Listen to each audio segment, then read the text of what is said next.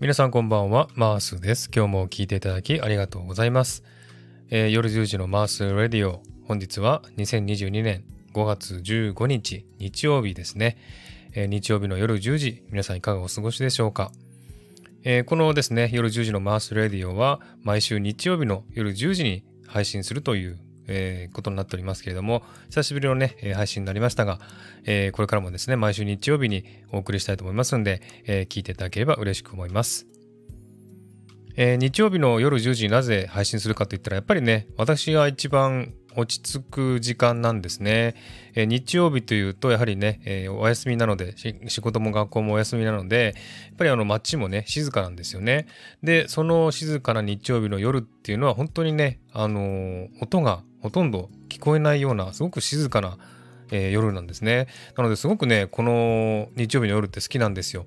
で、遠くの方のね、音を聞いてみて、えー、なんか懐かしい思いになったりですね、そういう時が多いのでね、この夜10時のマースレディオは日曜日の夜10時にお送りしようというふうに決めました。これからもどうぞよろしくお願いいたします。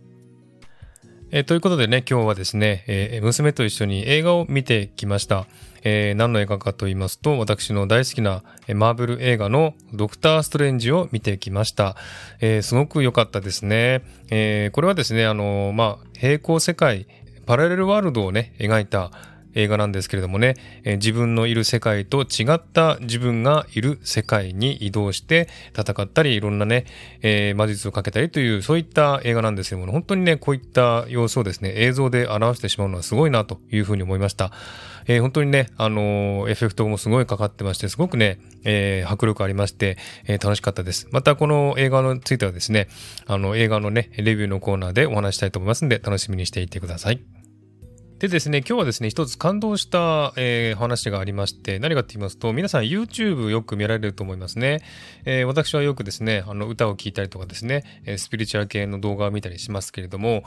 えー、おすすめにですね、パッと出ていた、えー、一つの動画がありまして、えー、それをちょっと興味あるなと思って見てみたんですね。で、その動画のタイトルが、宇宙記憶体内記憶というタイトルなんですね。あ、なんかすごい興味津々な内容だなと思って聞いてみたら、えー、このですね、動画の、えー、方はですね、中村翔太っていう方ですね。多分20代か30代ぐらいの若い方なんですけども、この方ですね、あの、体内記憶を持っていまして、えー、お母さんのお腹の中でね、見たこととか聞いたことを覚えてまして、あとあの、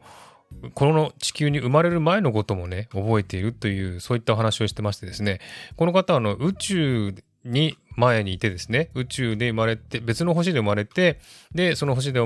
命が終わったので、今度は地球に来たというね、お話をしまして。で、えー、そういった話をね、何回か聞いたことありますけども、なんかこの方の話は本当にあの、今まで聞いたことないような内容の話でね、すごくね、興味津々で聞いてたんですね。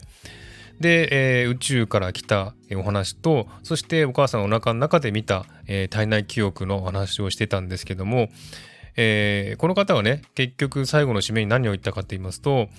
私たちはね、あの、生まれてくるときに全ての記憶を、えー、消して生まれてくるんですよね。なので過去のこととか過去性とかそういったことを覚えてないんですよね。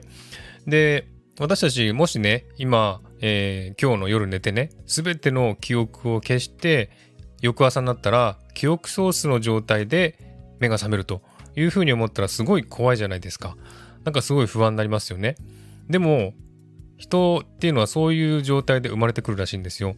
でも、なぜそうやってね、生まれてくることができたかっていうと、その記憶をね、記憶がない状態の中で、えー、いろんなね、希望を持って生まれるからこそ、生まれてることができたんだというふうに言われたんですね。なので、いろんなね、あの、生まれる前に自分の人生をね、決めてくるんですけども、いろんな試練とか辛いこととか大変なこととかいっぱいをね、決めてきて、えー、来るんですけども、でも、そのね、大変な、えー、試練の向こうにですね、すごい希望があるからこそ生まれることができたんだという、そういうお話をしたんですね。で、そういった話を聞いてすごくね、私も希望を持ててですね、